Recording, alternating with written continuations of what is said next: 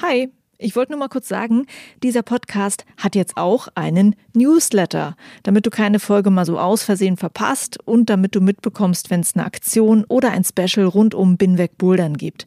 Den Newsletter, den findest du auf meiner Steady-Seite, das ist steadyhq.com slash binwegbouldern und natürlich auch auf binwegbouldern.de. Das war's, viel Spaß mit dieser Folge. You know it happens to everyone that someone says like oh hmm, where is your arm? or something like uh, not in a nice way. I think even people say that now i still hide my hand a little bit. I mean i definitely did it all the time but um, climbing made me like uh, i'm actually proud of it because yeah. it can do so much. Yeah. and since then i hide it somewhat less. So i was 24 when i climbed for the first time or 25 something like that. I experimented with different things and uh, i found my way mostly on my own it's an interesting journey.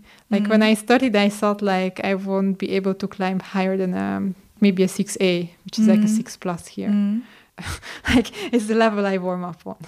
Ah, yeah. Yeah, so I'm projecting 8 plus, which is I think like 7A ish. So, well, you're now climbing more than better than you thought at the beginning when you started. That's Definitely. Cool. yeah, it's really cool. And I think it's still, there is some room for improvement. You heard the Hungarian paraclimber Melinda Vigh speaking. She's my guest in this episode. It is episode 27 of Bin weg bouldern. My name is Juliane Fritz. I am your show host. And Melinda, you might have seen her if you have watched the IFSC World Championships 2018 in Innsbruck. Melinda is a paraclimber and she won a silver medal in her category last year. But the first time I saw Linda that was in my main bouldering gym in Berlin. And it was super interesting to watch her climb very technically and very balanced with one hand and with a stump on the other hand. In the interview, you will hear that Melinda uses the words people with disabilities, and then she adds, or people with different abilities. And if you could see her climbing, you would definitely know what that means. Because she has such good climbing abilities we will talk about that in the interview. Also, about the World Championships, about the time she came to Berlin where she found no events for paraclimbers, but then she decided to start them on her own. Melinda became a climbing trainer and successfully started a paraclimbing event in Berlin. Sounds interesting? I think so too. So have fun with my talk with Melinda Vigh that I recorded last year in December, by the way, so don't be confused when Melinda says this year when talking about the World Championships.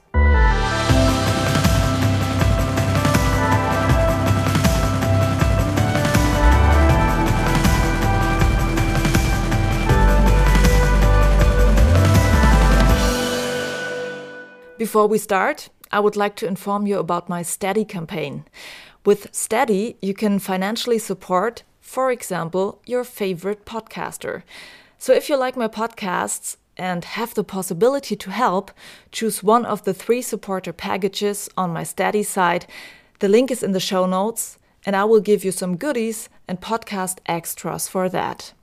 But I also have to say, even if you can't help via Steady, Thanks to all my listeners, all my followers, that you are there and give me so much nice feedback. Really, thank you so much.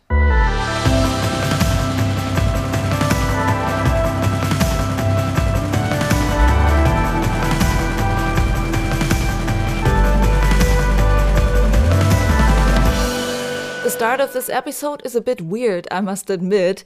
At the end of the interview, Melinda Vigh said, Juliane, you didn't ask what paraclimbing is. And I was like, why should I? Isn't that clear? And she said, No, some people think it has something to do with paragliding. So then I asked, in the end, what paraclimbing is, and I will start with this short bit now. This is Melinda explaining paraclimbing. So it's basically just climbing, like every other person does it, but um, climbing when you are missing something from your body or your functioning of your body. So, like me, you could have not have fingers, or uh, you could have some neurological illness or something like that that makes it not possible to move your body. So something is missing from mm -hmm. your body. You don't mm -hmm. have two functioning hands, two, two functioning legs, and a functioning core, but part of it is not functioning, and that Mhm. makes climbing like all the same climbing, but uh, the movement ability of the people who do it is different. Mm. Some people prefer to call it adaptive climbing rather Mhm. than para climbing. I think both are fine. And there are different categories uh, in, in paraclimbing. So wh- when I watched the IFSC competitions, there was. Wh- what's the name of your category? Uh, it's uh, underarm amputee. AU2 is the abbreviation. ah, okay. So how many categories are there? How many? Oh, at least 10, I think. Yeah? Like, uh, Okay. There are three different vision impairments depending on the Yeah. degree. There are three different neurological um, range of motion, um, like limitations, something like that. There is the underarm amputee and then the above arm amputee, but Mm. those that category almost never has enough athletes. Mhm. Then there is the leg amputee. There are very few people who are missing two legs, but that would be probably in the seating. So people who cannot move any of the legs. Um, that's a separate Mhm. category as well. And I think that's it. That's already quite quite some. So I think Yeah. it's exactly ten. Okay. And Okay, then that's a lot. men and women separately. So Yeah. if every category would be there, then there would be like 20 different competitions, but it doesn't happen. So for the World Championship, you need at least six athletes Mhm. in the category. If one of them is incomplete, then they will merge it to a higher category. So, like uh, the the above arm amputees would be merged together with the lower arm Ah, amputees, okay. and if there wouldn't be enough arm amputees, of which most people are actually born like Mhm. that, and very few lose their arms, Mhm. then they would be merged with the middle category of the neurological like range of motion Mhm. things. So fairness is um, only to some extent something that's there, Yeah. and uh, because we don't yet have the numbers to make it more comparable, Mhm. then they have to Mhm. start merging things that are not so comparable. ah, I see. Yeah. Okay, interesting.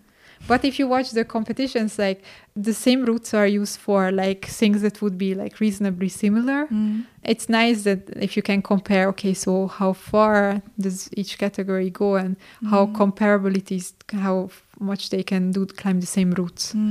Yeah, so now we already know a little bit about paraclimbing competitions. There will be more in the full interview starting now. Welcome to my podcast, Melinda Vigh. Vigh was right, the Yeah, right pronunciation. It was the right one. Vigh. Good. Uh, Melinda is a paraclimber, and if you could see her, you would see that she has uh, no left hand, but she has a right hand. Still, she's climbing. Maybe you've seen her in the last World Champ- uh, Climbing World Championships in Innsbruck, where she made the second place in her category. And I saw her for the first time in my bouldering gym in Berlin, where uh, she climbed stuff that I was not able to climb.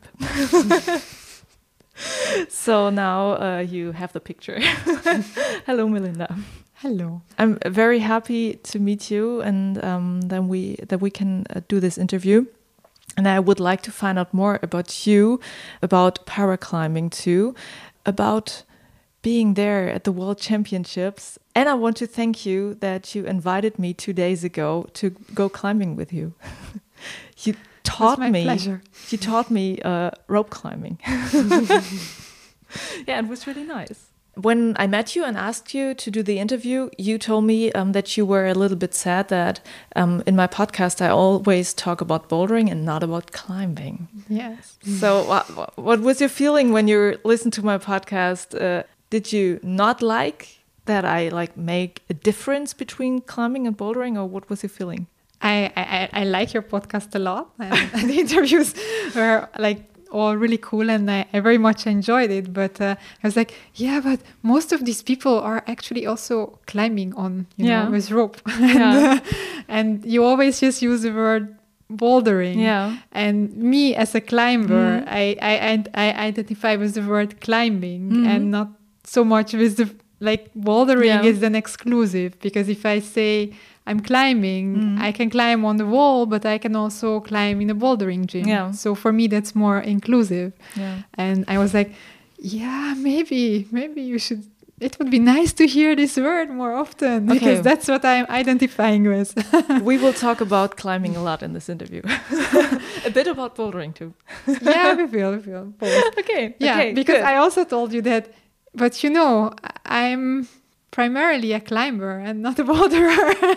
Yeah, but you know, my first connection with you was in the bouldering gym. yeah. In the winter, I do admit I do more bouldering. Yeah. Okay. but I enjoy both of them. Well, I just was rope climbing for two times now. The second time was with you. And yes, um, I enjoyed it, and I was not as afraid as when I was climbing the first time. So, well, big success for me. and for me too. Great. And what you told me too is that you uh, needed to build up uh, uh, some self confidence and that you somehow uh, did this with climbing. So I just somehow want to find out in this interview how you build up your personality, your self confidence through climbing. How did you get to the world championships and everything? I want to know. Okay. And I, uh, of course, want to also find out how you grew up, and especially how you grew up with only the right hand. So, what, what did it mean for you when you were young? Like, uh, let's start. Uh, you are born in Hungary, Yeah, in Budapest. in Budapest. Did you grow up in any climbing environment, in the climbing family or anything? No, not at all. So I, I grew up on the hills of Budapest and uh, I was thinking about like how I came to climbing and actually already as a small child I really like climbing on things. So Mhm. we have one of these viewing points on, on the hill and, Yeah. and it's a bit like a small castle or something. So Mhm. it's made of rocks Mm. and it's uh, slabby. So I Mhm. always, you know, I always started climbing on it, but I was small. So like uh, climbing all the way up would have been like if you fall and then you're not ending up at the bottom, but way below because it was on a hill. Yeah, and you so had no I didn't pads. go up, but I really always wanted to do it. and already like as a child and you know just playing around Yeah. on rocks, we have caves and there around there are also rocks Mhm. and trees and stuff. So I always like this type of thing. I just Mhm. didn't know that it was something Ah. like you know that it's a sport. I mean, climbing in Hungary is still like not very mainstream. Mhm. So the first time I heard that someone was actually like doing something like that, it Yeah. was that one guy just uh, died in the Alps. Like you Oh. know, one guy same age as I am. Yeah. Uh, I was like uh, 18 or something. I was like, mm, okay, uh, sounds dangerous, and yeah. But few- you still wanted to try it. Um, no, at the time I didn't know it was possible. Ah. Like the, I didn't know that there were like climbing gyms or like how you do this and stuff Mhm. like that. It's just I like climbing on, like playing around on rocks and, Mm. and trees and stuff. Yeah. Um, so the first time I actually went with some friends um, to try out climbing, I really liked it, but it was also just a bit too exciting and not necessarily the best way. Like I really enjoyed the movement and to get up on the wall, Mm. uh, and I thought it was like pretty cool that I could also just do it. Mm. But at the same time, it was too much excitement. Yeah. So and then I I considered starting it, but um, didn't really fit my life. And then just a few weeks later, also a very good friend's um, best friend died while rock climbing in the Oh. Alps. Mhm. Uh, something with the rope or something. I'm Mhm. not sure. Um, and that was like, hmm, maybe not then. Yeah. At least not now. Yeah. And then a few years later, I uh, just was like, okay, I'm ready. I really want to do this. Mhm. And a friend was like, yeah, maybe he wants to do it, but he needs a partner. And uh, then um, with a friend of mine, we just decided that we'll do the course. And it was like a question mark for me whether I can belay. Mhm. Because uh, in Amsterdam, people use the tube. Yeah. Um, and it's hard for you to to use that. I mean, it's possible actually, but uh, hmm, German expressions. So if you do tunneling, like what Uh-huh. I was teaching you, Yeah.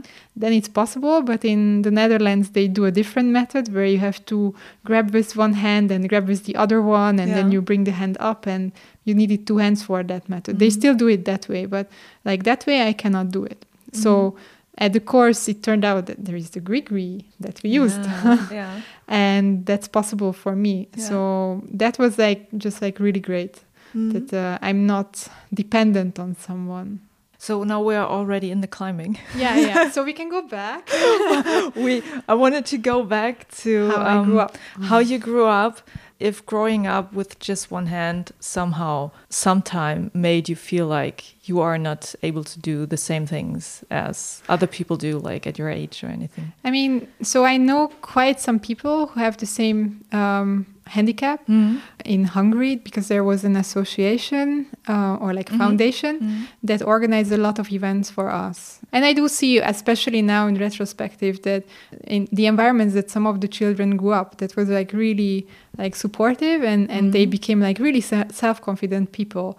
And I was like a really shy person.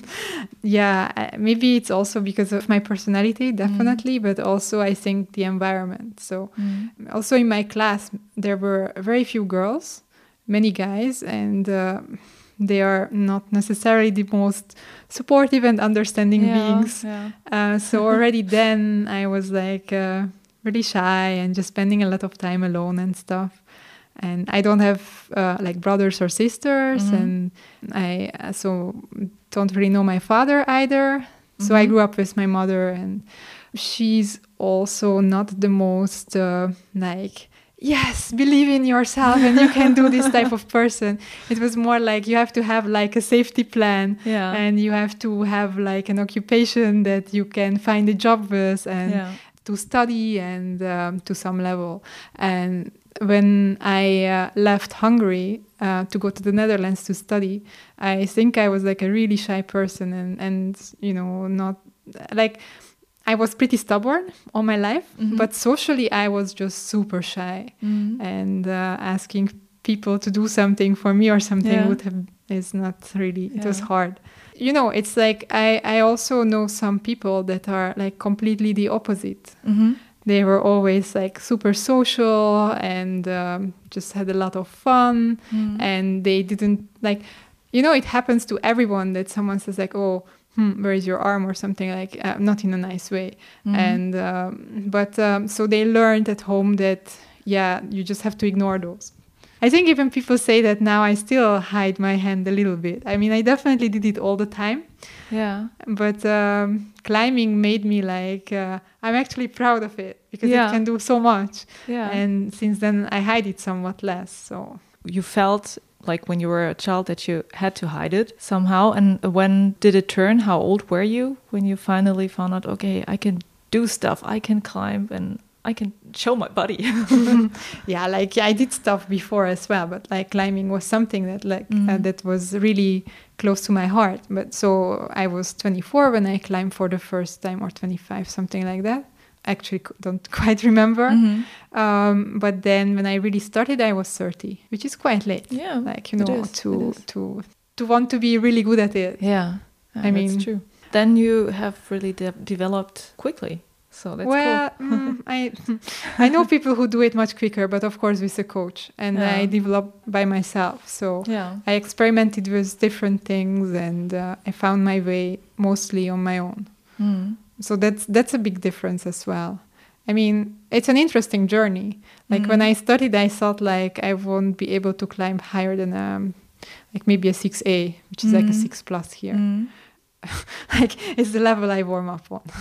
Ah yeah and what do you climb now So like I mostly climb indoors Yeah. because there are not so many rocks around. Yeah. So like you know most people go outside and that's where the grade you say you climb. Yeah. So I can only tell mostly like indoor grades. yeah So I can climb now a few of the eights, yeah not all of them, depends on the climbing hall. We have a nice route setter at our Mhm. gym, which is not power based but more technique and Mhm. if I would go to different climbing hall maybe it would not be the same level, but maybe it would be. Have but to you could learn yeah you can So- adapt yeah. so i try to go to different gyms to to Yeah. get exposed to different type of things Yeah. yeah so i'm projecting 8 plus which is i think like 7a 7a ish So, well, you are now climbing more than better than you thought at the beginning when you started. That's cool. definitely yeah it's really cool and i think it's still there is some room for improvement Great. And outside of uh, the, the climbing world, are there still uh, things or situations that you think you can't handle because of your arm? Or, like, did the, the thing that you learned for yourself with climbing, does it also work in the, in the non climbing world? So I always thought that like if you do sports or something, like you learn something from that that you can um, also apply in work life or Mhm. like others like the non-physical Mm. part of life, studies, work, Mm. things like that.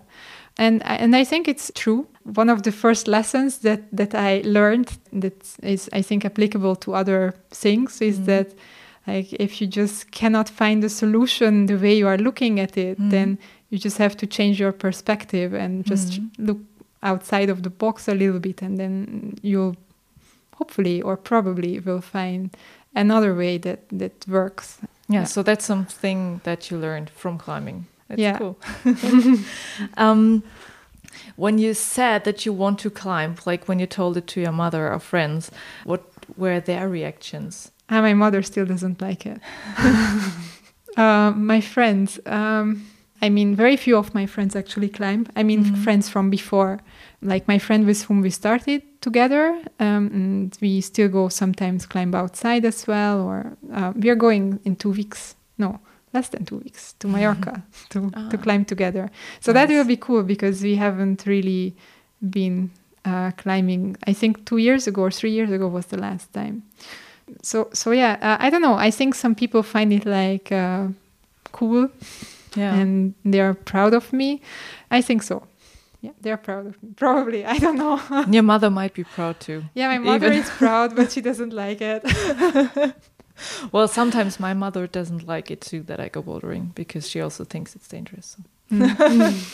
that's what mothers do sometimes. yeah and then she told me that uh, um, like we were somewhere um, outside and, and i saw these beautiful mountains and i was like i really want to climb them i Mm. was like 18 at the time or 19 Mm. and yeah of course if you see a mountain you want to be on the top of it Yeah, and you also t- just uh, told me that you, what you like about climbing somehow is climbing higher and higher. So you like the really long routes.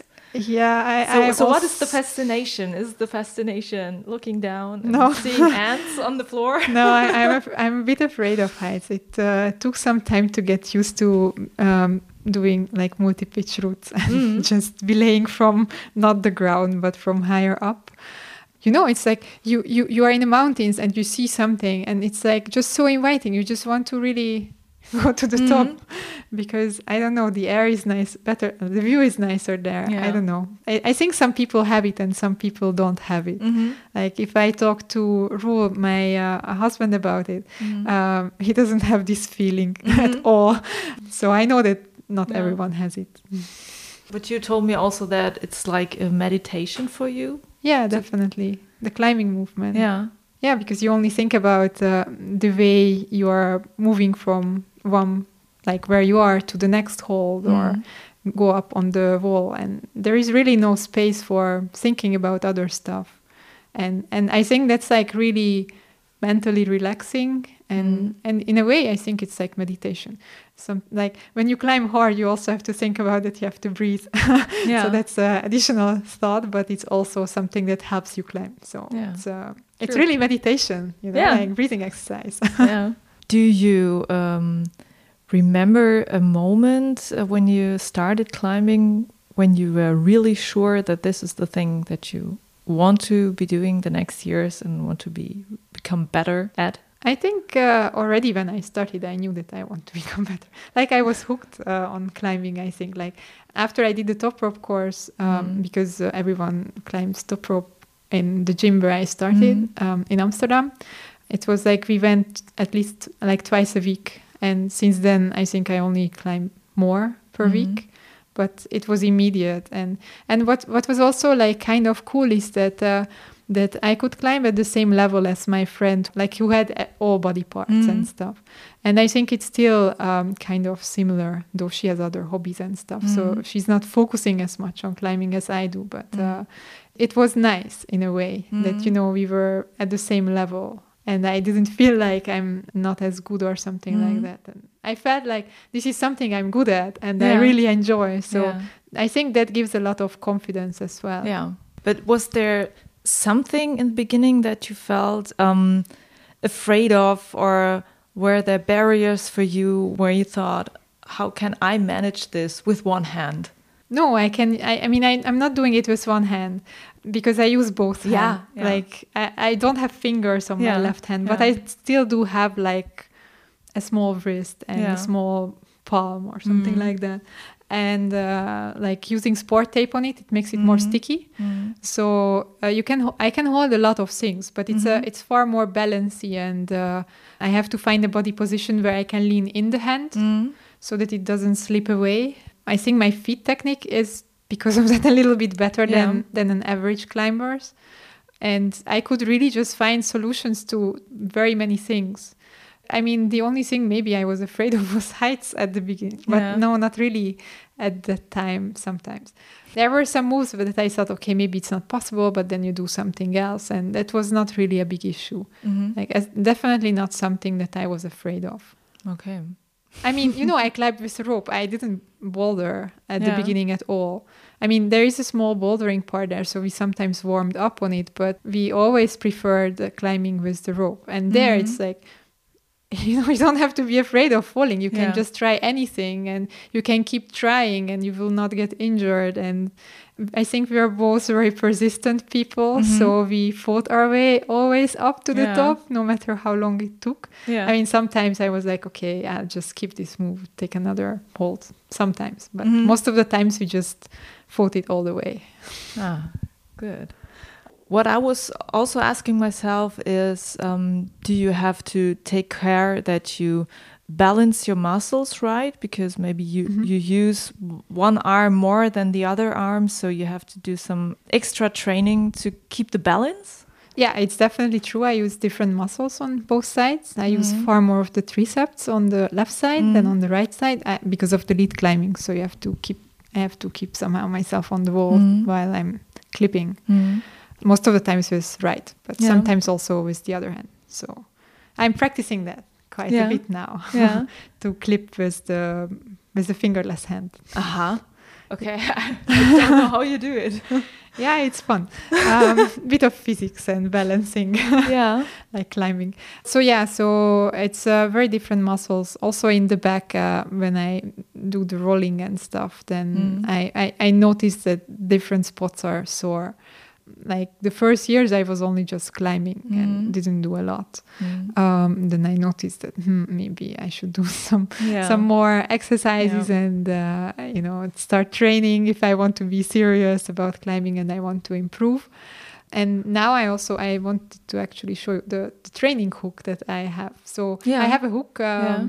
that I can put on my arm, Yeah. and then if I hang on a ring or on the pull-up bar, Mhm. then my arms are mostly the same length. Yeah. So I could also do some like uh, campus board or Mhm. something like just some finger training, so that um, one hand is like obviously I only Yeah. train the right finger. And is that is it a hook that was made especially for you? yeah, yeah, Yeah. Hmm. So that's my training device. So Mhm. with that, I try to train the shoulders because I Mhm. thought like especially the left shoulder is uh, not that mobile as Mhm. the right one because I always have to keep things to my body Mhm. because I don't have the fingers. So if I want to hold something, I always have to get things between. mm, So the things have to be between my hand and, Yeah. and my body, Yeah. and push the things to my body to Mm. hold them. Mm. Uh, which means that uh, certain movements, like Mhm. this inward movement, is far more often done Mhm. and the outward movement is like uh, very very limited Uh, it was always Yeah. been since i'm a child so yeah for that it's also really good to to to do these shoulder exercises and especially like scapula pull-ups and and stuff like that to Mhm. strengthen the shoulders Mhm. uh, that way I can also do some pull-ups. Okay. Don't do too many because I lo- rather I would rather do push-ups because that's better for my back. yeah. So I try to do some antagonist training Mm. also then then try to do it in a balanced way so that Mhm. both sides are equally used. So, but you never got seriously injured because of imbalances or anything. I- not because of imbalances. Okay. Uh, my lower back uh, got always very tight because Yeah. my my muscle structure, like my body structure, is really tight. I'm not Mhm. flexible, and I wasn't doing enough stretching, or maybe Mhm. I wasn't doing any. I Mm. like the most serious injury I got was that uh, I was on a slab on tiny holds and I got a cramp in my back Uh-huh. and I couldn't move afterwards. and um, yeah, I couldn't sit for over three weeks Oh. and uh, walking was painful and God. it was really hard to get Yeah. out of the climbing hole. Uh, so that was a bit silly. Oh. But uh, luckily, I, I ended up in the hands of a really good physio in Amsterdam, and Mhm. he explained to me what the problem was. Because Yeah. I waited a few days because you know sometimes you have to wait that it goes away, but because it was only mus- muscular, Mm. so like the muscles just contracted, and and that's why I couldn't move. Mm. So I should have just gone immediately. But anyway, so he massaged it out, and uh, it uh, improved. And since then, I'm paying more attention to stretching. Good. Very good. Are there uh, any role models that you have in the paraclimbing scene? Um, if you watch other paraclimbers to see how they do it, if you can adapt something. Yeah, sure. I mean, yeah. So it's kind of funny uh, because it's not really a role model, but I there is one um, uh, British guy who is like really strong Yeah. and super jumpy. And um, when I looked at like um, the videos from the World Championship and compared how he climbed and how number two climbed, who is also Mhm. like got almost to the same spot, you see the difference of the confidence of the two people. And I Mhm. was like, usually when I fall on a route, it's because I get stuck somewhere. I just don't know how to go on. Yeah. And um, I'm like trying to find a solution and, you know, a solution that's not super uh, strenuous or something like that. But it's a bad approach because I should just, you know, be strong enough and confident enough to just go for like a move that maybe I think it's not like for sure that I can do it, but maybe Mhm. as 50% or something and just commit to it. Yeah. And then I always hesitate if I don't see a solution that would be Mhm. like low energy. so so like it's definitely like this confidence stuff. Mm. And when you look at someone who is climbing with confidence and Mm. um, that was something like oh yeah that's how in the direction in which i would like to develop Mm. myself as well So uh, dynamic moves are something that you don't do too much. Mm, i'm doing more now than I, I i was really a static climber and Yeah. now i'm more dynamic and i'm trying to work on it i'm Mhm. still not great at dynos i mean i think my shoulder it's not sho- strong enough to Mhm. if i just jump into something without both arms on something then um, the probability that i can hold myself Mm. maybe it's not just the shoulders but the fingers as well Yeah. yeah. but uh, that's a bit lower but uh, if both hands are on on a hold and they do Mm. a dynamic move that works already Okay. so just have to work on those jumps and Yeah. uh, yeah it's uh, that's kind of part of the plan that's the next step. exactly okay. Um, you told me before that you gained a lot of self confidence through climbing.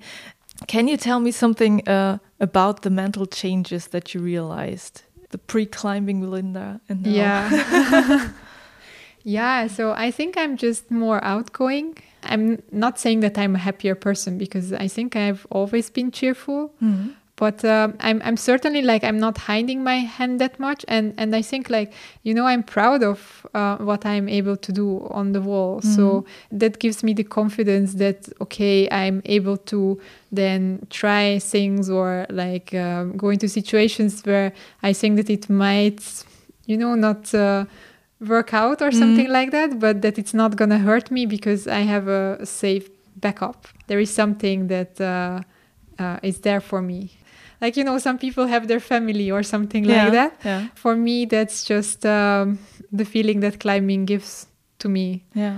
I have my uh, husband and his family that's like a support, but like my family from the Hungary, they are supportive, but not necessarily in a way that helps me. Mm-hmm. And they are also far. That's not really a support system, Mm. but climbing. And I don't mean the climbing community, but Yeah. I just mean climbing. What climbing means to me Yeah. is kind of something that makes me, Feel uh, at home. I don't know. yeah, yeah, exactly, Yeah. yeah. Okay, so everywhere where there's a climbing gym or mountains, you are at home. Yeah, I think at many places, but uh, yeah, those places definitely. Ah, okay. yeah, that's nice. yeah, I understand it somehow. so you already said that dynamic moves are hard for you, or you're trying to learn them now.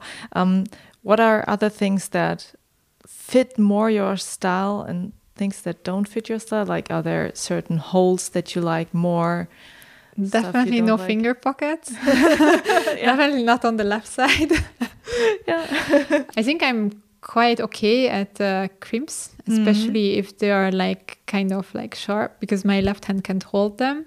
I think and how does it work? because there is a tape and the tape gets uh, then you know there is an edge and the Yeah. tape gets stuck on the edge Okay. and uh, i can also bend it a little bit and that helps it to hold it so then uh, if you Mm. just see like some kind of very tiny uh, crimp Mm. i don't need finger power to hold it with my left hand Mm-hmm. okay i yesterday i also got a hole in my uh, hand actually um, from my project but uh, that was the first time. So yeah that's that's why i have the tape. That that Yeah. wouldn't happen. Yeah. So the tape is your special power.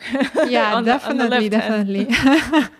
Yeah i think without it it would be really uh, much harder. And i always wonder why some of the people who have this similar hands some of them use the tape and some of them don't. And i Mhm. just think that it just gives so much friction um, Mhm. that I otherwise wouldn't have, or like in like sharp edges where I it really holds just like Mhm. super.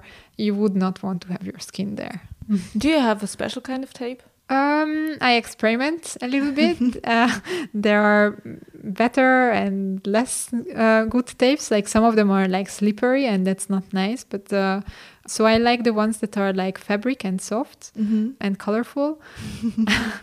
Yesterday I tried uh, one of another brand um, that's a bit um, I don't know. It feels a little bit different, like not like the normal sports tape that's like so Mm. co- made of cotton. This should also be made of cotton, but this is thinner somehow and, Mm. and sticky and and it's kind of like performance sport tape, but Mhm. uh, it didn't protect uh, well enough. Oh, okay.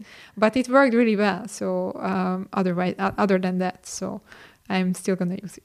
Yeah, you already told me that you like colorful tape, and that white tape is just boring. Yeah, True. I think it wouldn't work for you then. Also. no. Um, how do you look at a climbing route? Do you try to find out at the beginning if it could work for you, or do you just go in there and see what happens? Or So one other aspect I want to work on is route reading. yeah, uh, I'm not so great at that, but it's gonna get better. Mhm. But yeah, I do look at the route, and um, sometimes I know that is gonna be like uh, really nice for me. The most obvious things that wouldn't work, it's like if it's overhanging and it's full of pinches Mm. and and stuff, or the moves are too uh, far away Mhm. that I cannot uh, uh, span it with my shorter arm span. yeah, My ape index is probably pretty negative. yeah. and yeah that's kind of like always sad but um yeah I, I think there are also certain styles that that i like more than others Mm. I, I like the more balancy type of routes or Yeah. like technical type of Mm. climbing and not the powerful type of climbing yeah i try to work on the powerful type as well Yeah. I think I saw you in the bouldering gym always on slabs. That's possible but i mean i also do quite some overhangs not like the the, the most brutal overhangs Mm. um, especially for training it makes sense to to do overhangs Mm-hmm. but like the last two times when i got really serious muscle aches from bouldering Mm-hmm. it was in my legs yeah. probably from some slabs or something yeah. But that's your specialty somehow.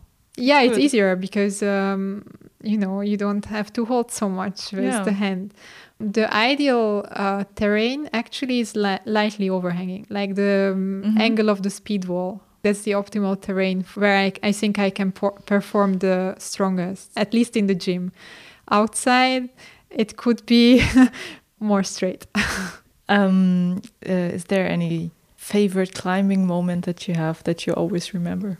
I don't know so like the world championship this year was pretty cool Mhm. I really enjoyed it, especially compared to the World Championship two years ago that I Mhm. didn't enjoy. Why not? Um, yeah, it was just completely different, like the whole atmosphere and how the whole thing was organized. Mhm. Like this time, it was really professional and Yeah. and it, they put a lot of effort and emphasis that also the paraclimbing athletes get uh, similar treatment Mm-hmm. to the normal like i don't know how to say that like you know the lead and speed Yeah. and bouldering Yeah. That's interesting because um, there's this movie with Maureen Beck yes where she says that um, she heard that the route setters uh, at the World Championships um, set easier for pa- paraclimbers because the audience want to see them top the route. So is that something that changed because she was criticizing it, or no i mean happen? certainly not because she would criticize it i'm sorry no but i think they still want to set in a way that someone should top the route Mhm. two years ago um, it was set by uh, like uh, local route setters Mhm. and i think they had just no experience at all Okay. you know what level we can climb and Mm. and the budget was just way lower i think Okay. and and that makes a huge difference so they had to set on the speed wall for us Mhm. you know at, on days when there was no speed competition Mm. and that makes it more difficult to make interesting routes and especially if you don't know the level of the climbers then Mhm. it's hard so the reason i was really looking forward to the um, world championship in innsbruck is because uh, in imst uh, i think for six years now there's a paraclimbing uh, masters competition Mm. because it has a different format so there you Mhm. climb three routes on one day and three routes on the other day and then they take the average or like they Mhm. add up the scores so it's different from the ifsc format they do it for six years and defying uh, all the rules that there are because because they just think it's important and they believe in it. And they believe in that this is a better format which actually i share. It's also ma- way more fun Mhm. to climb more routes so so I, I knew that there would be some expertise in route setting as well Mhm. Though at the end it turned out that the Austrians were not the main route setters this time, so it wasn't the locals who Yeah, were the main yeah. route setters for the paraclimbing, but the people who were involved um, were actually experienced in setting for paraclimbing Mhm. athletes. So that makes it better. Though I think uh, there is room for improvement. Yeah. But uh, I think like uh, it was really, I think they did a great job. And also like uh, I really appreciate that uh, the whole organizers just put um, so much effort into it that also to make it uh, as much uh, alike to, to the other disciplines as Mhm. possible. That made it like a super nice experience. Mhm. Yeah. That was uh, one question that I had. So, if you feel like um, the focus is as much on paraclimbing by the organization as on the leads and uh, bouldering competitions. There is certainly like uh, in Austria, I think two years ago, they didn't have a paraclimbing team. uh, or like they just started actually. Now they have one with like 15 athletes and Mm. things like that. Katharina Saurwein is their coach. Mhm. Like she's a pretty good boulderer and Mhm. all around climber. So like, uh, and that shows also that that they take it very seriously. Mhm. And I think it's not necessarily true for all the countries. I'm not sure, but they they really take it like Yeah. very seriously and put a lot of effort. I can imagine that it is really hard for the route setters because the kind of disabilities that the people have in paraclimbing are so different and somehow they have to create routes that somehow fit to all of them. Like in your category there can be people with uh, only the left hand or only the right hand. How does that work? Do you feel that it's fair for everyone in the competition it, you know this is this is like a very uh, slippery slope. We are going into um, so i have some ideas how you can make it uh, more fair. I think that um, if you allow for more options and you are not making committing uh, like your route setting is not committing to certain movement patterns mm-hmm. then it's uh, more fair i mean i'm not a route setter so but i believe that it's possible to make uh, routes that allow for multiple options i mean if you go to a climbing gym um, there are like enough routes that uh, someone who is tall can climb or someone who is short can mm. also climb. Mm. We talk about like differences in arm spans, say, mm. or like sides. Yeah. So if you just put um, a few more options in there, maybe make the holds a little bit worse, then it, it will become also difficult, but then it becomes more equally difficult than mm-hmm. when you are having a, a committing move and then you just don't have the right size that fits it. Yeah, that, that could be improved, but it's really it's really hard because there are not enough competitions for the route setters to get experience yeah. with this. Okay. Uh, I don't know. I think uh, it's also like nowadays route setters love using huge holds. yeah. Because it looks better yeah, on yeah. the wall. Then they don't want to put a lot of small other things along or something like that. Mm -hmm. It's maybe it's also a style thing. I'm not yeah, sure. of course. Yeah. Uh, with whom are you traveling to the championships? So uh, I know you're competing for Hungary. Yeah. But you live in Germany. Yeah. and I don't know, you also lived in the Netherlands before. Yeah. So is there a team that you are in? Are there people? So I travel alone or I travel with uh, my husband. Mm. Now it's, I think, more often alone. But when I'm there, I'm hanging out with the Dutch guys, I'm hanging out with the German guys, mm-hmm. uh, sometimes with the Spanish guys. And like, you know, I always just attach myself a little bit to, like, I, I just hang out with people that mm-hmm. I like and I know. And there are like, that's one of the reasons I go because I just like the community and I just like spending time uh, with the people. Mm-hmm yeah, it's not so much that you know I want to win or something, but it's just nice to be part of the community. And and it's always fun to climb on a route that was set for you. It's uh, yeah, it's I worth see. the travel time. Sometimes it's also like cool places. Like uh, the first competition I went to was uh, in the Dolomites mm-hmm. Uh, at uh, Val di Fassa or something like that. Um, I think otherwise I would never have gone there. And it's super beautiful. So we went hiking then the next day. And for me, that was the best part of the competition, kind of like to, to meet the people and also then the, to explore the mountains mm-hmm. around mm. there a little bit. So it's a good opportunity for you to meet like minded people to go hiking, as you said. um, but it's also quite expensive, I guess. Um, do you have any sponsors that can pay for those travels? Yeah, my husband. yeah, it's like in Hungary, climbing is not big. So they pay for um, registering me for the competitions and nothing more. Mm. So then everything comes from our pockets. But uh, I have a very supportive husband who doesn't climb, but at yeah. least uh, he's very supportive of uh, me climbing. Great. And uh, yeah, I was thinking about trying to get sponsors, but it's hard because like I'm not German. I live here in Hungary. There wouldn't be any opportunity, but then uh, we will also move you know you have to be really confident like you, you write to these organizations mm-hmm. and and you have to sell yourself and at the end of the day, I actually haven't approached any company or anything because uh, I always have other things to do. Mm-hmm. And the probability that they give you what you want is, I think, just uh, not that high. Mm-hmm. Then I just rather uh, spend my time on things that are more useful for me and uh, buy my own stuff spend my own money. I'm not, then independent. I mm. don't have to do things. I mean i, I recognize that uh, it's also a network of opportunities like to meet other people. It's not just the things that that they give you or like the the exposure that that you get but that some some of the organizations also hold uh, some summits for athletes and stuff like that. I think that that would be pretty cool.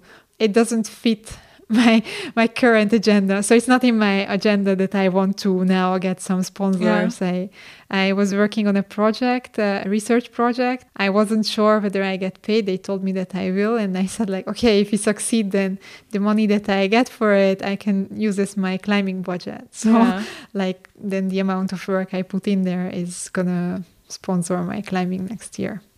Yeah, so um, uh, tell us what is it that you're working on? So how do you make a living if not with climbing?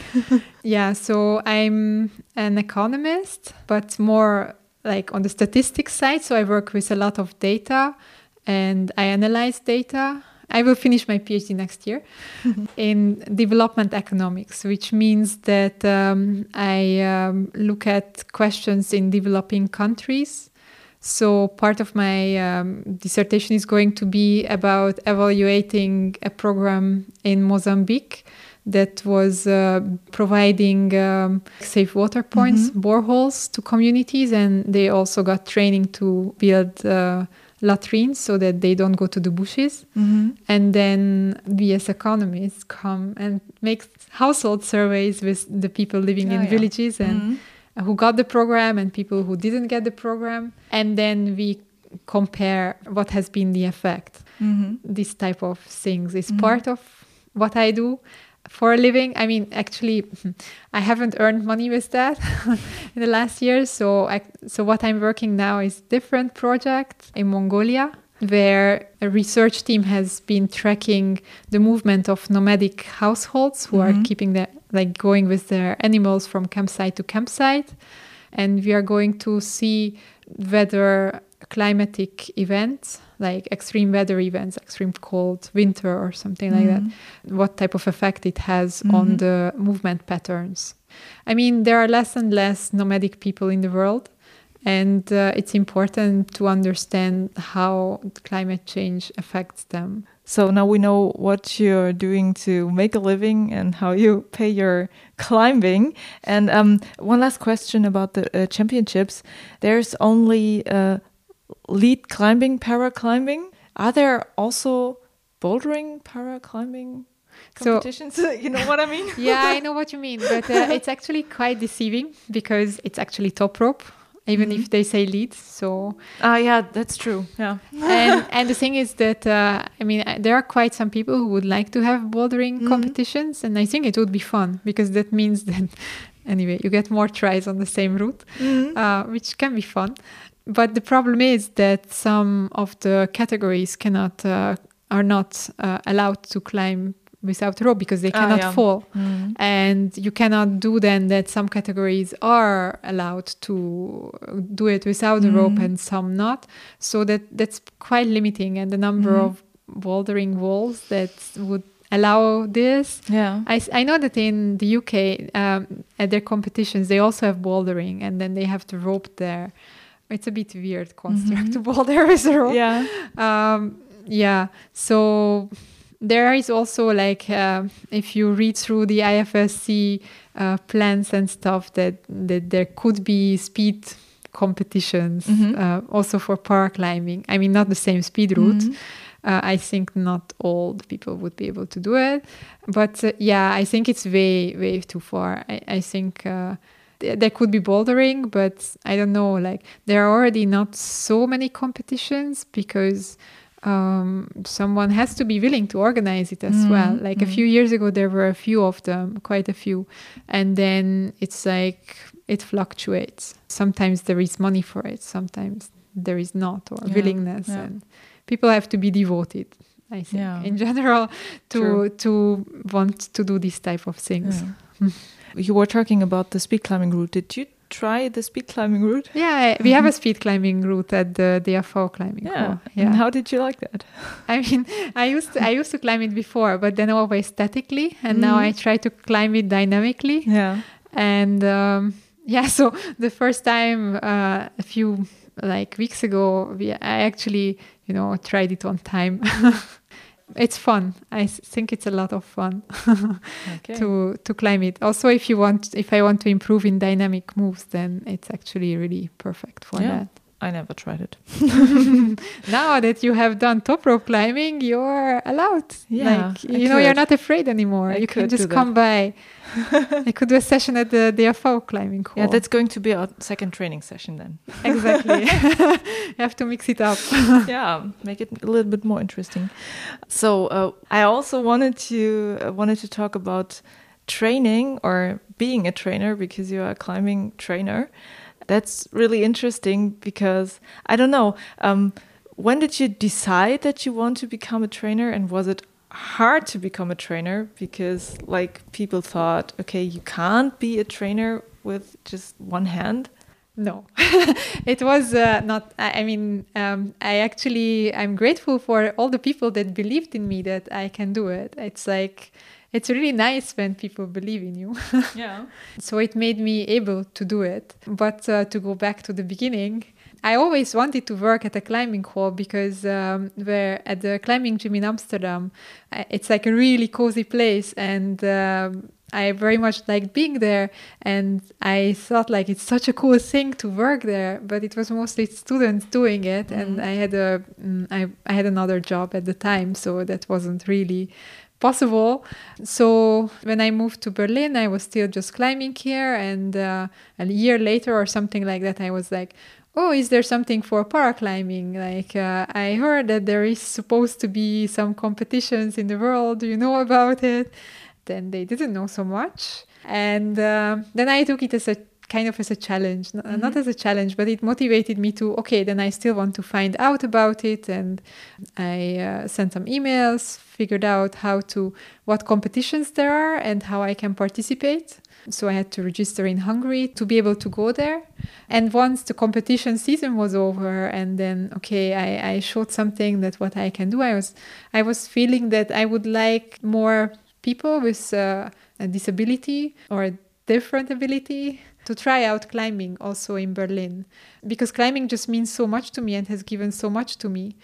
Then I started um, organizing a paraclimbing day that was very much supported by the DFO, but I had to do most of the work. While I was organizing this event, uh, then I got to know the um, people in charge at the DFO climbing hall here.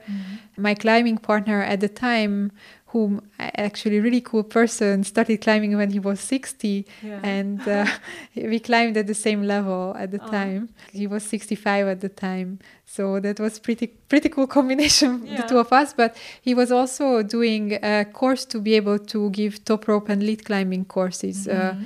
at the climbing hall and i was like uh, oh that's cool i also want to do that Yeah. and then um, i talked to some people and figured out that i can actually could do the full training which would also not only be the belaying part but also the climbing technique part Yeah. and then um, it was also quite much supported by uh, the person in charge of the climbing hall. He thought that I would be able to, you know, give uh, top rope and lead climbing courses in German, um, teaching a belaying device that I myself cannot use. Yeah. So I so much appreciate that trust Yeah. that that made it possible for me to enroll in the course and and at the end it was actually not even a big uh, challenge to to accomplish it there was Yeah. just like one hurdle most people have to uh, be able to use two different belaying devices Yeah. And you And- only use one. yeah, Yeah. because uh,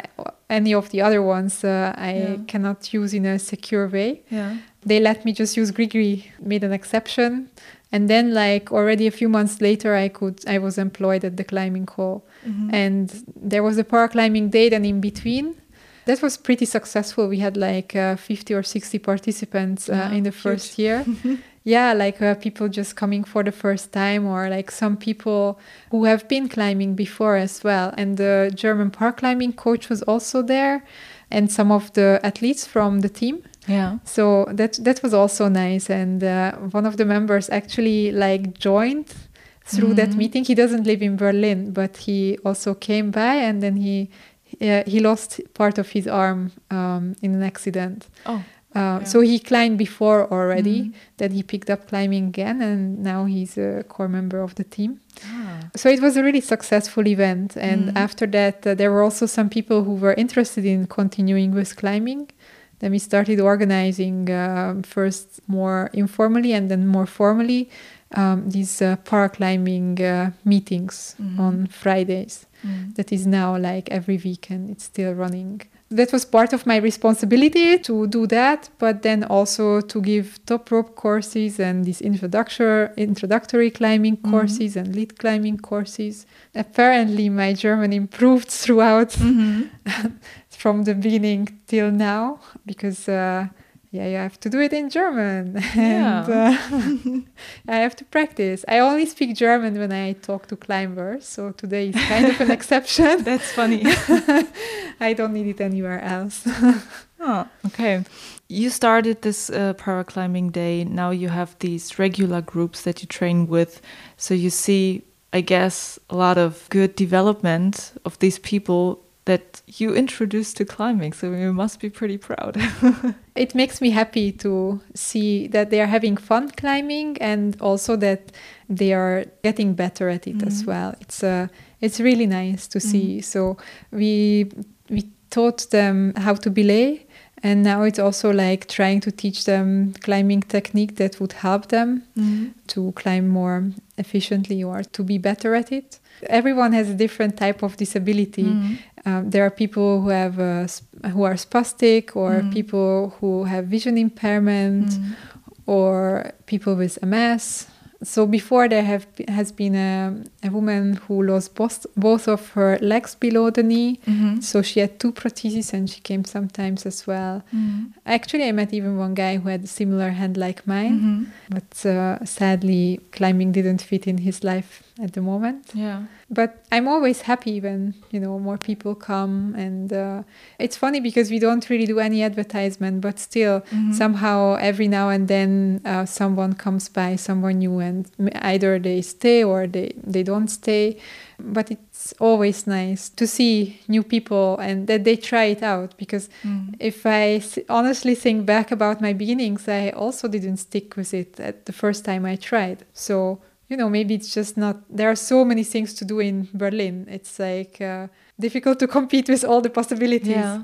And uh, if they have tried it and they had fun, then maybe at one point they still go back to it. Um, the people who do come regularly, that's uh, that's also like really cool to spend time with them and to yeah. Yeah, amazing. Um, is it how hard is it to imagine how other people with other disabilities could become better, how they could climb? So there are standard things that you would tell to anyone with or without a dis- disability.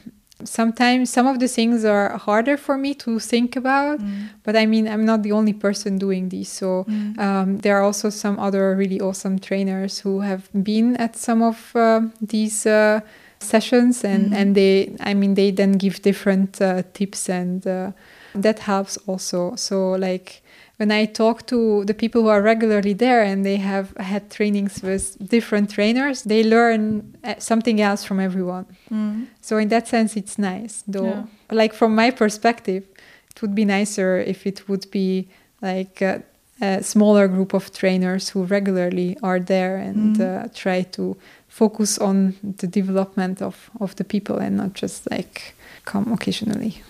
Uh, what was your best moment as a trainer? So one of the things that that was like um was really touching my heart when someone who was in my course um, came to me at the climbing hall and said like, "Oh, when are you doing the um, top rope course? Because I want uh, my wife also wants to learn, and uh, I would like her to be taught by you." I think Yeah. that that was one of the the touching moments. But I mean, I'm also like really happy at, uh, at with my paraclimbing uh, group when Mm. they succeed in something, and uh, especially there is. One guy who, who is vision impaired, but he Mhm. is also colorblind, so Yeah. it makes it hard for him to climb a route without touching other things Yeah.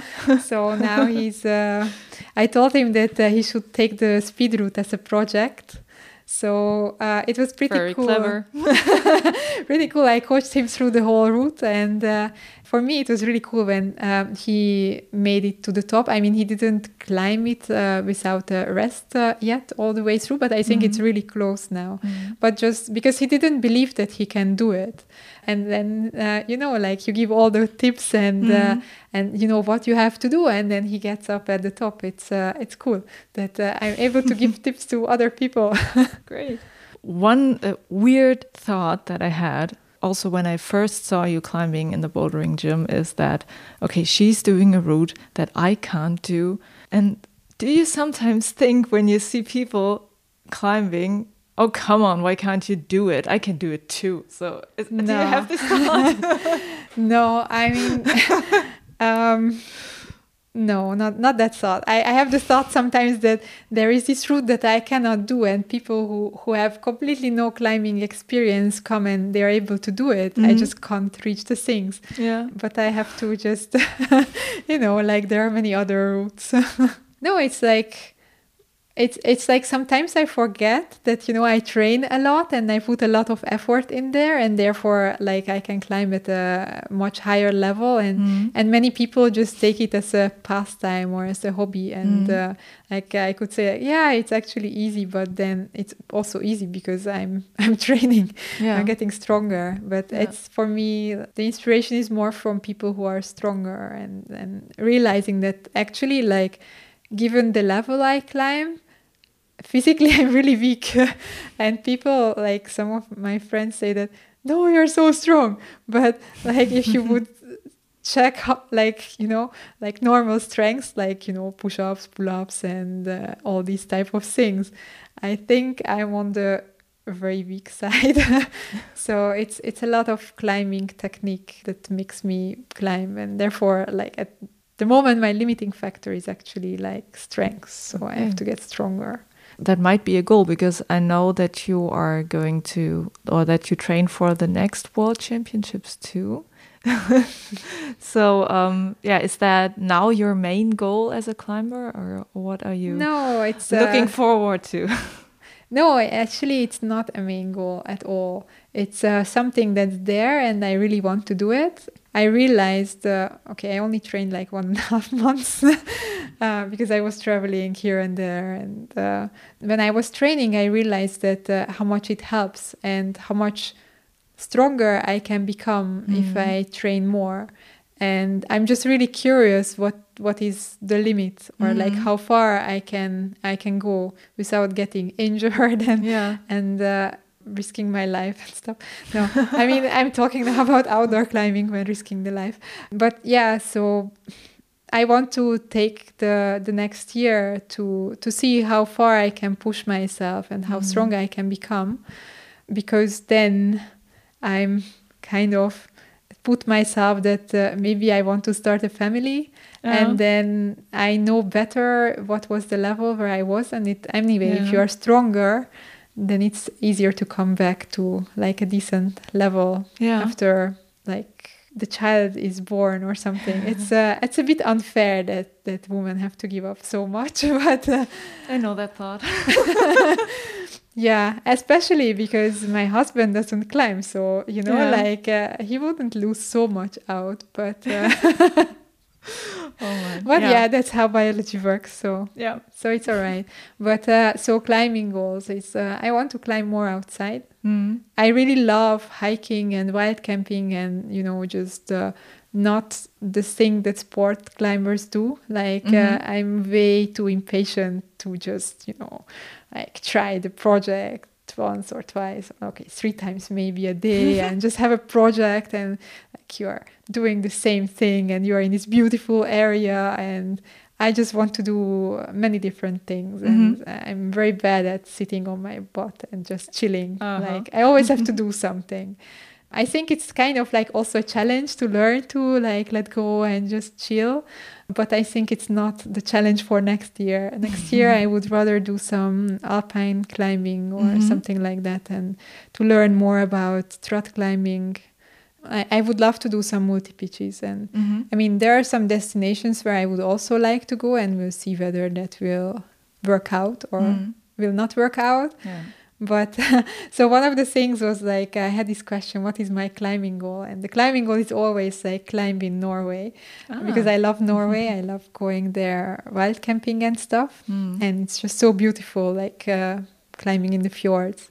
I was uh, at um, a climbing shop the other day, and then I saw the climbing guide for Lofoten, where I really like being as Mhm. well. It's not really for hiking though, and then I, I, I just had to buy it. So it's uh, for that I would have to learn a lot of new skills because it's mostly trad climbing.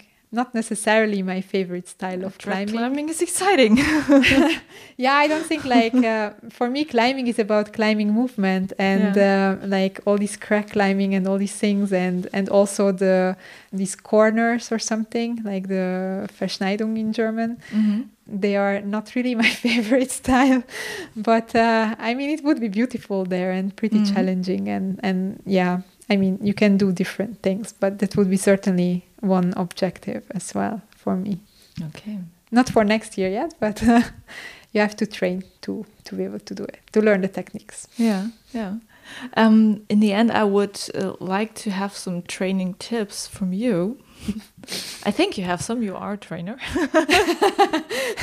so the first question is: Can you name three things that made you a better climber? Oh, I think that's the most important to have fun. So number one, just just because I have so much fun climbing, Yeah. and number two is because uh, I'm quite a committed person and I will fight until the end and not give up. I Mhm. think that's also that also makes me a better climber. And uh, the third one is that uh, I had to learn a lot of technique to compensate for the lack of my fingers, like all this balancy stuff and the feet technique and stuff like that. That uh, not everyone does. Yeah, Yeah. that's the summary.